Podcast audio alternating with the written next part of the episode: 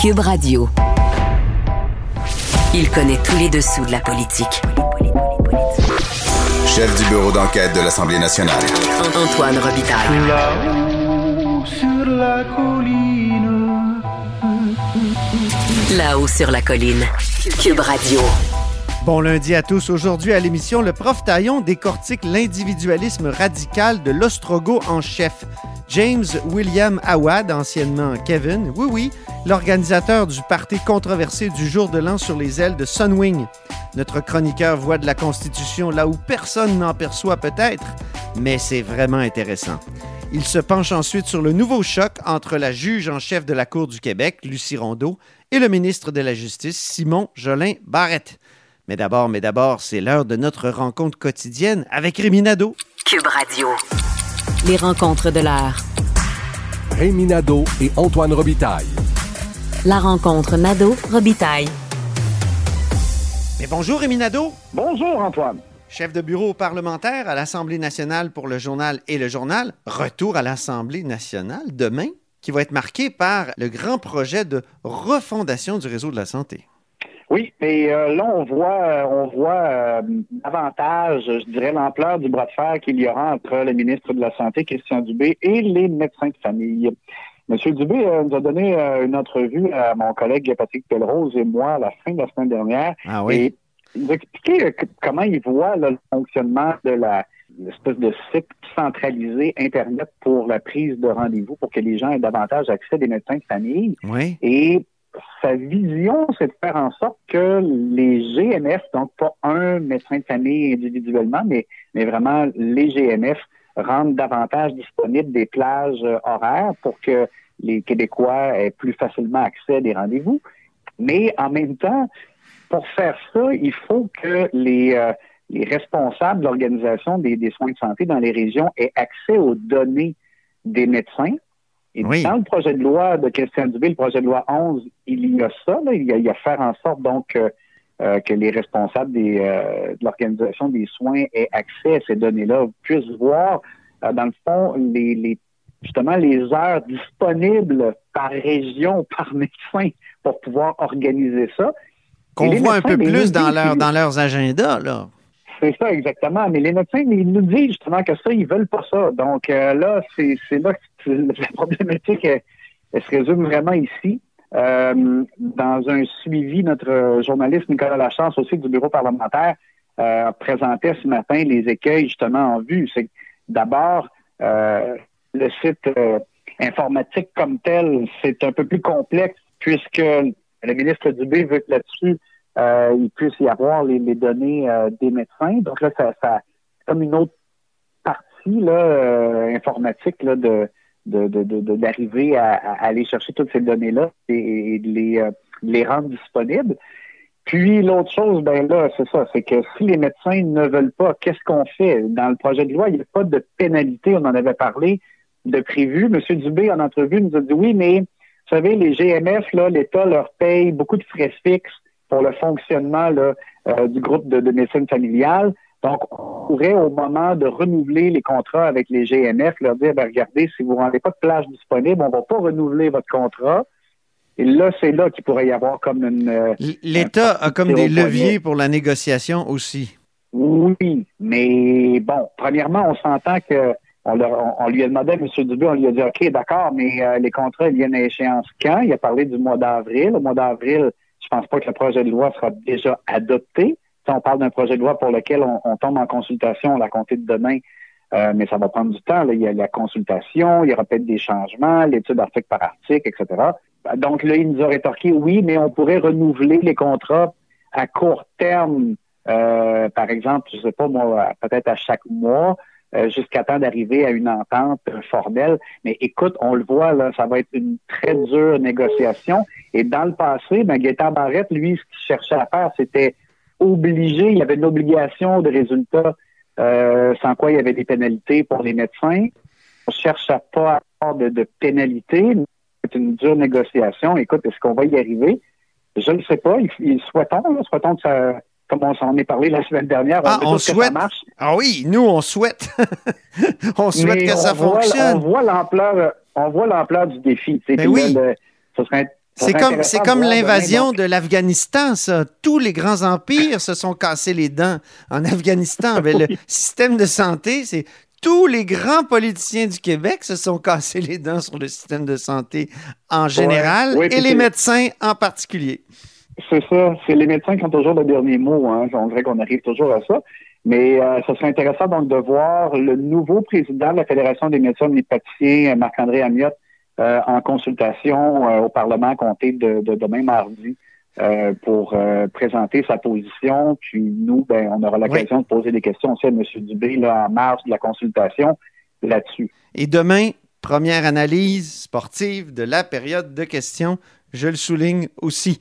Euh, mais revenons à aujourd'hui. La contribution santé, on reste dans la santé, Rémi. Euh, ça sent le recul, selon toi? La contribution santé, je tiens à dire, c'est, le vaccin impôt. Là.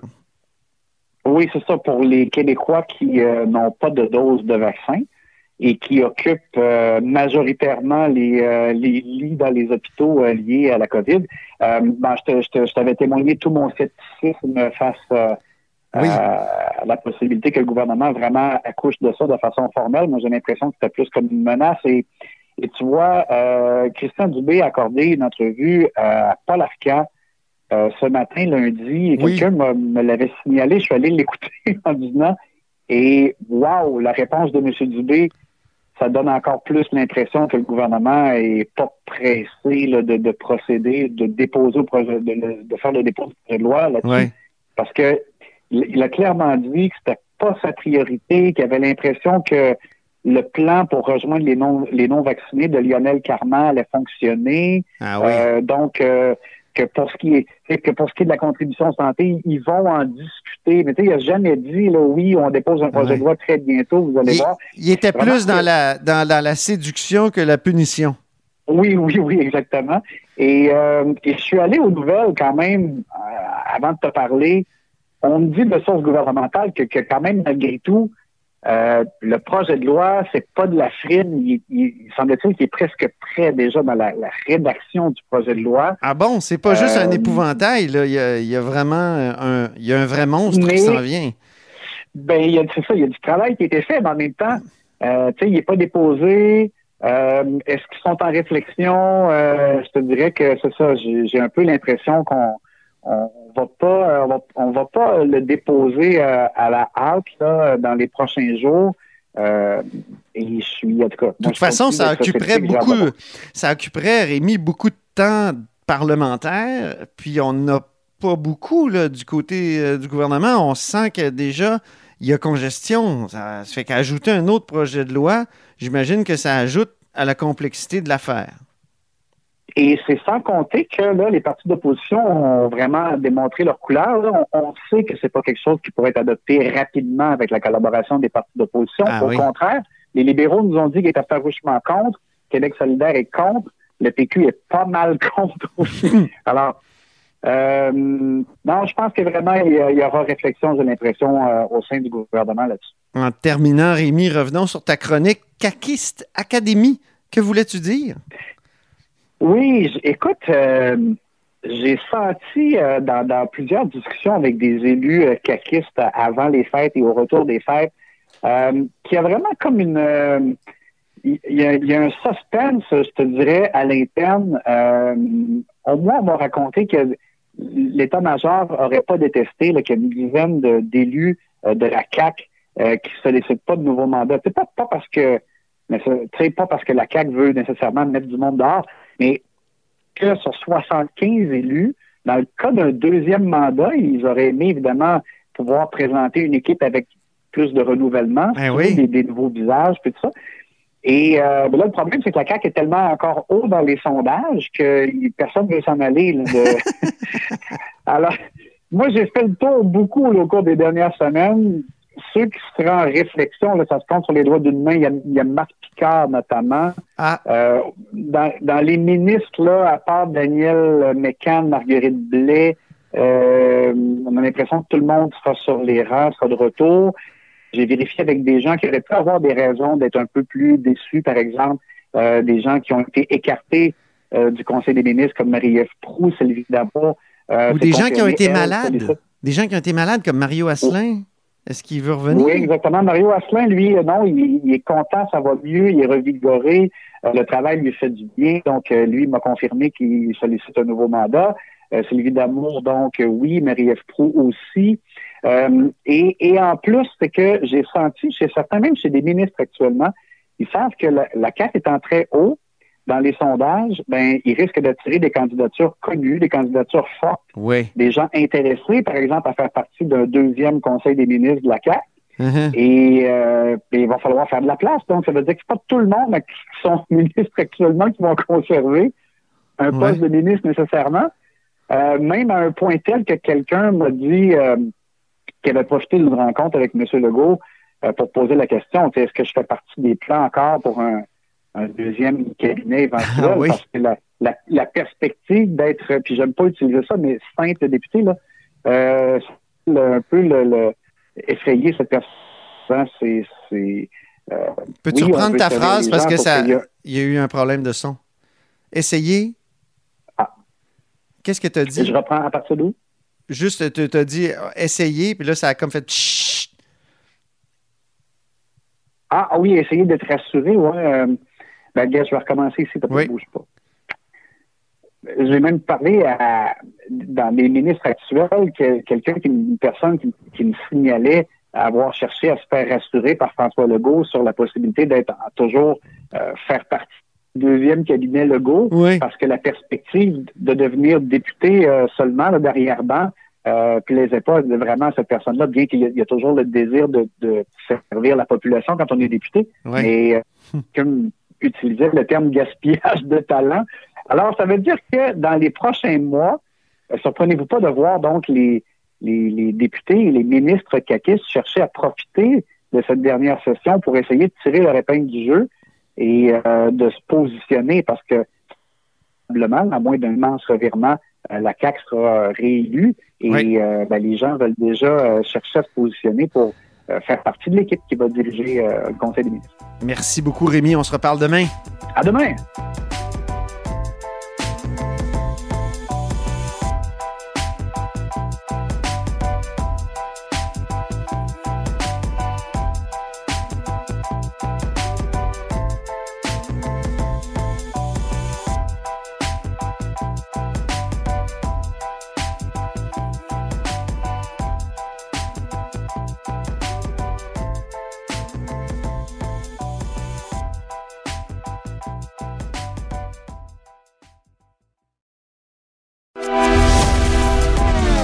Grand philosophe, poète dans l'âme, la politique pour lui est comme un grand roman d'amour. Vous écoutez Antoine Robitaille, là-haut sur la colline. C'est lundi, jour de chronique Consti. On s'érotise une question constitutionnelle à la fois. La traduction constitutionnelle La question constitutionnelle. Mais bonjour, Patrick Taillon. Bonjour Antoine. Notre chroniqueur constitutionnel et accessoirement professeur de droit à l'Université Laval. Tout un premier sujet aujourd'hui, la vie décentralisée selon James William ou Kevin Awad. Oui, hein, on a l'impression d'être loin euh, du droit constitutionnel Ben lorsqu'on oui. écoute la, la conférence de presse un peu euh, surréaliste pour plusieurs qui a eu lieu la semaine dernière, un peu le bilan du vol Sun- Sunwing dont on a tant parlé, mais en même temps, euh, c'est un propos qui est à la fois le, le doux reflet de notre époque et où on voit, on peut décoder que euh, la, la, la Constitution est partout. Euh, dans le propos, il y a, il y a, il y a un fond des, des valeurs constitutionnelles qui sont portées par M. Awad. Euh, bon, évidemment, il y a le mélange des genres. c'est, dans- c'est pas nécessairement nous qui voyons de la Constitution partout, Patrick? Peut-être, mais, mais, mais c'est sûr que ce qui nous saute aux yeux au départ, c'est évidemment le mélange des genres. Là, il fait beaucoup dans l'infopub, son événement, son club, placement de produits, un rapport décomplexé au, au fric et à la cé- célébrité, mais très rapidement, je dirais, il y a des, il y a des questions identitaires qui remontent. On Oui. a affaire à un citoyen du monde euh, qui a justement... euh, Ou de l'Amérique du Nord. Exactement. il montre que justement, derrière ce discours du citoyen du monde, ben, finalement, c'est une américanisation dé- déguisée parce qu'au fond, il affiche son identité à travers la présence de trois drapeaux, le Québec, le Canada et les États-Unis. On n'a jamais trop compris pourquoi le drapeau américain était présent. Ben oui. Sur le rapport à la langue, euh, euh, d'excellentes compétences en français. M. Awad parle un français remarquable. Et, mais en même temps, Il dès me que semble que choses t'en deviennent t'en mets un petit peu, là, non? En tout cas. ben, il parle un français qui est quand même très convenable. Et, et, et euh, dès que ça devient euh, des choses sérieuses, Oui. ben, on voit tout de suite que ça se fait en anglais. Les raisons sociales de ces entreprises, Triple One, Pizza, Krusty Crunch, donc euh, tous les noms, toutes les Ouais. choses sérieuses. Et, et il pratique spontanément un franglais décomplexé, qui est le propre de cette génération. Hein. C'est le, le franglais est un peu ce que le joual était à la génération des années 60. C'est un phénomène à ne pas prendre à la légère et on, on le voit avec M. Awad. Le mononcle 101 que je suis euh, fatigue Oui, face à ce Et- phénomène, comme tu peux t'en douter. Cette nouvelle langue de Molière, Ouais. elle nous rappelle là, que, que M. Awad, un peu comme M. Jourdan, hein, ce célèbre personnage de, de Molière, ben, il, Ben faisait oui. de la sans le savoir. Ben, M. Awad fait constamment du droit constitutionnel un peu euh, involontairement. Euh, D'abord parce qu'il nous parle constamment de sa liberté individuelle. Elle est partout dans son propos, avec une vision des droits qui est très, ce que j'appelle la vision en silo, c'est-à-dire c'est mes droits et on nommait euh, je dirais, euh, la, la, la, rela- la dimension relationnelle de ces droits-là, là, que ça implique d'autres personnes, puis que ça doit être en équilibre. C'est un point de vue très subjectif, voire une forme d'égoïsme individualiste. Mhm. Il a peu d'égard pour ses voisins là, dans son immense domaine. Euh, les devoirs de chacun dans la lutte contre la, la COVID-19, ça fait pas partie de son propos. Euh, même la liberté de presse, on l'a vu, c'était une organisation qui était hostile aux journalistes. Pas possible de poser de questions de relance. On menace les journalistes d'expulsion. Donc, une préoccupation pour les droits, mais que les siens. Euh, Ouais. Ceux des journalistes ou des autres, ça, ça ne compte pas. Mais surtout, dans son point de presse, c'était fascinant de voir comment le, le chef des Ostrogos, si je peux dire, euh, véhiculait un, un discours victimisant. Oui. Euh, sous, sous, son, sous son regard, et c'est pas pour rien qu'il veut poursuivre les compagnies aériennes, toutes les autorités qui ont bousillé ses plans. Il veut poursuivre parce que- Québécois aussi. Oui, ben, j'imagine. cause euh, d'articles euh, très, très bien documentés sur ces. euh, comment dire, sur, sur des, des, des, des liens ou des, des apparences de liens avec des gens douteux. ce, ce réflexe de la poursuite, ben, c'est un règle- règlement, c'est un raisonnement assez simple. Euh, en annulant les vols de retour, en mettant des bâtons dans les roues dans ses plans à lui, euh, les autorités, les compagnies aériennes ont créé une insécurité, ils ont compromis la sécurité de ces pauvres personnes qui étaient à l'étranger. C'est comme ça. si en assurant le respect des lois, donc des normes objectives, ça, ça crée des conséquences subjectives très graves. Et que ces gens-là, on savait, il l'a dit d'ailleurs un peu comme ça, là, euh, euh, on a annulé les vols sans savoir si ces gens-là allaient avoir un endroit pour vivre, s'ils Ouais. allaient euh, pouvoir manger, etc. Donc on a, on- en appliquant les normes, on a déraisonnablement compromis leur sécurité. Et, et ça, Donc, c'est genre une, conception maximaliste du droit individuel. Oui, et c'est un raisonnement un peu conséquentialiste Ah, c'est qui, quoi ça? euh, qu'on a déjà vu devant les tribunaux. Euh, c'est-à-dire, on, on va dire, euh, pour telle catégorie de personnes vulnérables, si on applique la loi, l'application de la loi va plonger ces personnes marginales et vulnérables dans une telle insécurité que ça va produire des effets là, à l'opposé de ce que la charte veut protéger. Ah oui. Donc, euh, Est-ce qu'il n'y avait pas de ça dans les, les- le jugement euh, ontarien sur les examens de mathématiques dont on parlait la semaine passée? Peut-être, mais le lien me semble plus éloigné que dans des affaires comme Bedford sur la, la criminalisation de la prostitution, Ah. Carter sur la criminalisation de l'aide médicale au mourir ou encore sur les injections supervisées. Chaque fois, on avait un raisonnement du type, si on applique le code criminel, il y a quand même des gens qui vont s'en- s'entêter à contrevenir à la loi et on va les poser, dans- on va les placer dans une situation de marginalité, d'insécurité, qui est totalement déraisonnable. Et, et là, évidemment, j'en- j'entends mes collègues me dire, ouais, ouais, mais c'est pas pareil dans ces affaires-là. On a affaire à des gens qui font partie de groupes vulnérables, de groupes marginalisés, comme par exemple les toxicomanes dans le cas des injections supervisées. Mais on voit comment M. Awad, au fond, il emprunte la même logique. En, en- en annulant les vols, en faisant respecter des règles qui sont inférieures à la charte, euh, on a compromis nos droits, nos libertés individuelles, notre droit à la sécurité. On, on voit qu'il a bien appris la, la leçon. Et si on étire un peu l'élastique, ben euh, c'est clair qu'il va pouvoir dire qu'on a porté atteinte à sa liberté de circulation. Le droit de sortir et de revenir sur le territoire est un droit inscrit dans la charte auquel on peut même pas déroger avec l'article 33.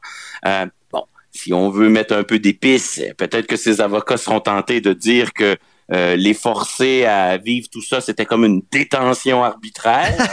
Ben Euh, oui. on, on pourra dire que faire la fête, c'est une forme de liberté d'expression, euh, que se rassembler, c'est le droit à la réunion pacifique, et que le forcer à répondre aux questions des journalistes, c'est violer son, le secret professionnel.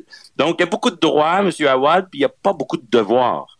Et, et surtout, il... Mais, il mais a- comme tu dis, il n'est qu'un qu'un symptôme d'une conception très répandue, maximaliste des droits.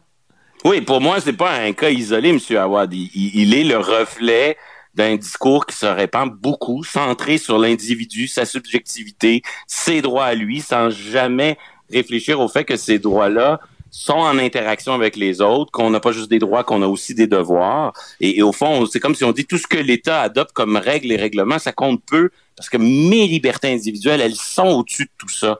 Et, et- et c'est ça un peu son propos sur la vie décentralisée. Oui. Hein, on lui dit tel règlement, machin. Non, moi, je mène une vie décentralisée. Comme si, au fond, il y a deux choses que- qui me frappent avec cette expression, hein, de mener une vie décentralisée. D'une part, il y a un réflexe libertarien là-dedans. C'est comme si c'est l'excuse pour dire, ben moi, j'échappe à vos histoires de règles parce que, au fond, toutes ces règles-là, c'est une ingérence dans ma liberté individuelle, dans ma volonté de mener ma vie à moi, euh, décentralisée, euh, loin, comme un refus de l'autorité de l'État. Et Mhm. deuxième aspect, Je veux juste te, te- te dire quelque chose sur décentraliser et le libertarisme. Ça me fait penser à l'ère numérique dans laquelle on baigne, qui est liée à l'invention de l'Internet.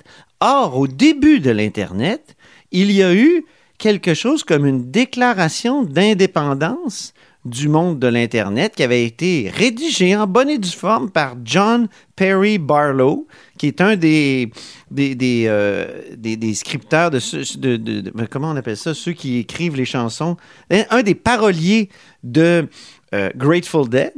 Et qui euh, avait écrit euh, on se, dans, dans l'ère numérique, on se foutra des États et on se foutra de, de justement, c'est un, c'est un endroit de, de, qui devrait être de non-droit.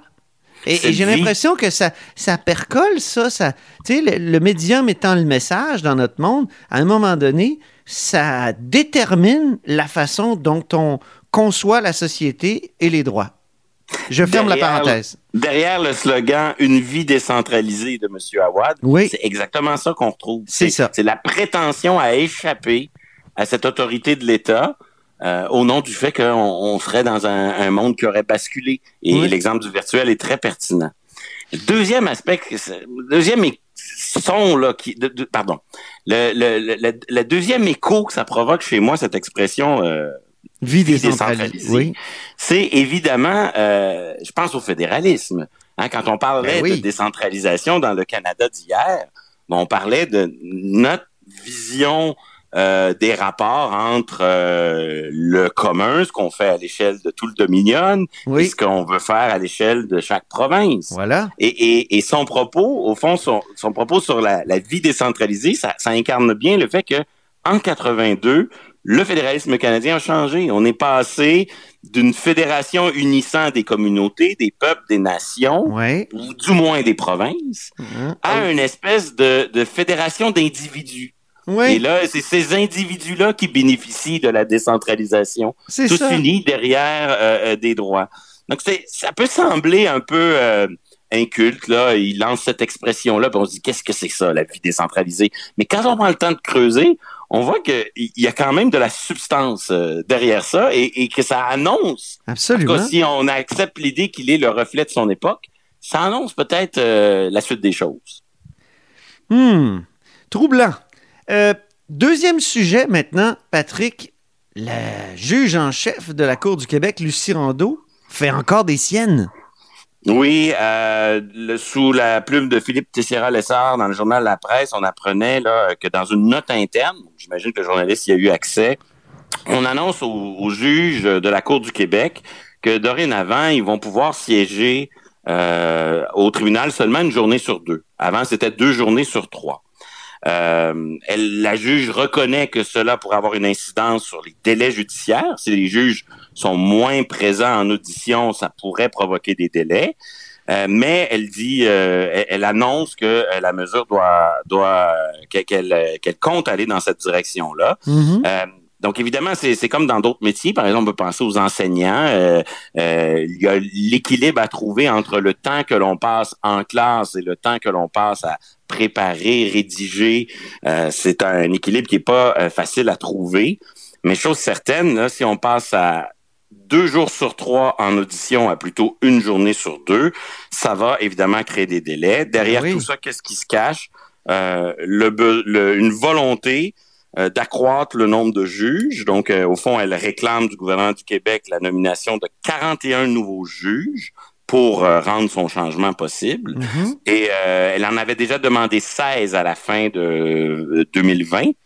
Et je comprends que plusieurs de ces nominations étaient bloquées parce qu'il y a un litige entre la juge en chef et le ministre de la Justice sur euh, les qualifications mmh. requises en termes de bilinguisme pour ces postes-là. Euh, il faut comprendre que depuis quelques années, la Cour suprême, le droit à un procès dans un délai raisonnable lorsqu'on est accusé de quelque chose au criminel existe depuis longtemps. Mais depuis euh, à peu près euh, un petit peu plus de cinq ans, il y a un arrêt important de la Cour suprême qui s'appelle l'arrêt Jordan, oh oui. qui a transformé ce délai en, en, un nombre de dodos précis, je peux dire. Il y a, il y a oui. une présomption maintenant, là, euh, 18 mois pour certains types d'accusations qui sont assez fréquentes à la Cour du Québec, 30 mois pour d'autres types d'accusations. Et, et c'est pas un délai absolu. On peut, on peut le, on peut démontrer qu'il y a des circonstances qu'il faut, qui font en sorte qu'il faut s'éloigner de ce délai-là mais c'est un délai qui est présumé puis qui, qui, qui prend une certaine forme d'automaticité. Donc, en disant, euh, moi, mes juges vont moins siéger, euh, c'est un peu comme si la, la juge Rondeau disait, euh, c'est fini, mes infirmières feront plus de temps supplémentaire obligatoire. On va cesser de soigner les gens ah. parce qu'on n'a pas les effectifs. C'est comme si elle nous dit, ben, moi, à partir de l'automne prochain, si j'ai mes juges vont siéger pas plus qu'une journée sur deux, et si ça provoque des délais, ben on arrêtera de, on, on, on libérera les, euh, les, les personnes qui pourront se prévaloir de, Ah de l'arrêt Jordan. On voit qu'il y a ici une, une forte menace, là, Oui. une, for- un moyen de, une forme de chantage, une, manière de, de mettre la pression sur euh, le, le, le gouvernement pour avoir plus de nominations. Est-ce qu'on peut dire que c'est encore un chapitre de la saga Lucie Rondeau contre Simon-Jolin Barret, contre le ministre? On sait Ben, qu'ils sont déjà euh, devant le tribunal euh, là, pour euh, la question du bilinguisme. La juge en chef Rondeau est allée tellement loin dans sa guéguerre personnelle avec le ministre de la Justice que maintenant, à chaque fois qu'elle pose un geste, on ne peut pas s'empêcher de voir un lien. Alors peut-être qu'il n'y en a pas de lien, Hmm. mais c'est comme si l'accumulation et fait en sorte là, que elle, elle- elle, euh, c'est quelqu'un qui est allé tellement loin sur ce front qu'elle elle a en quelque sorte déconsidéré sa fonction.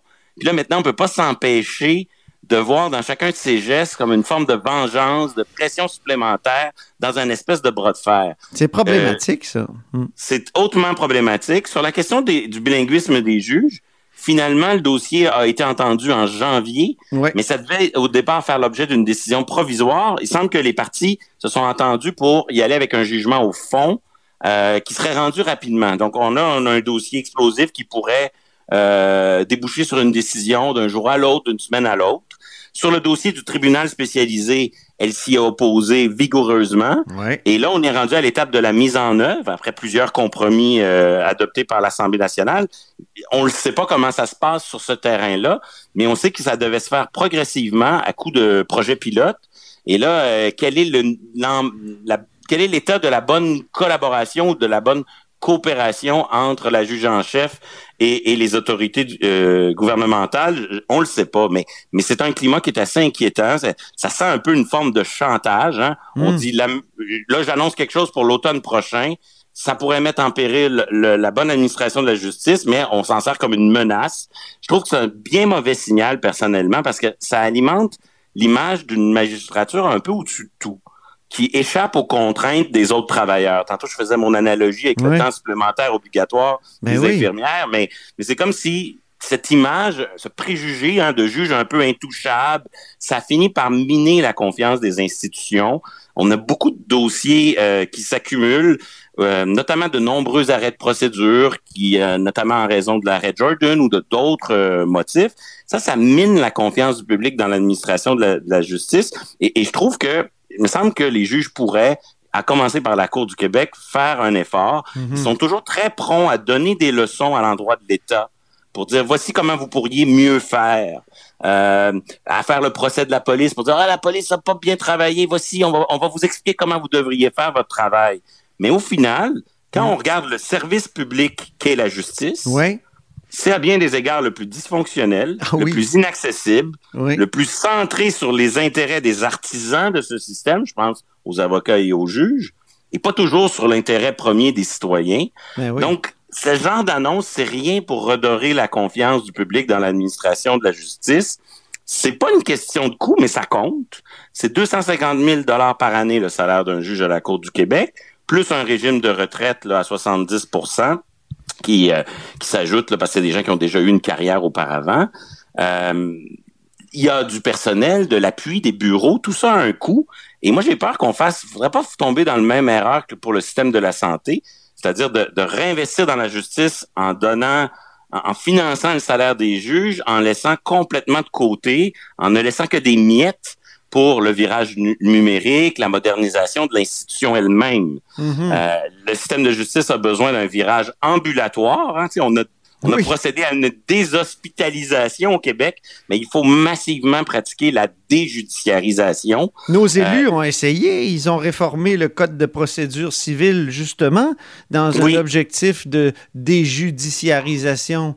euh, Des pas, mm. des pas importants ont été franchis, mais c'est comme un changement de culture. Mais, là aussi, il y a eu euh, une querelle entre les juges de la Cour supérieure, de la Cour du Québec, pour savoir quel serait le plafond. Puis euh, tout à l'heure, quand tu disais qu'on a l'impression que les acteurs, les artisans s'intéressent à leur intérêt d'abord ou, ou ont à cœur d'abord leur- leurs intérêts, ça a vraiment donné cette impression-là, cette querelle-là.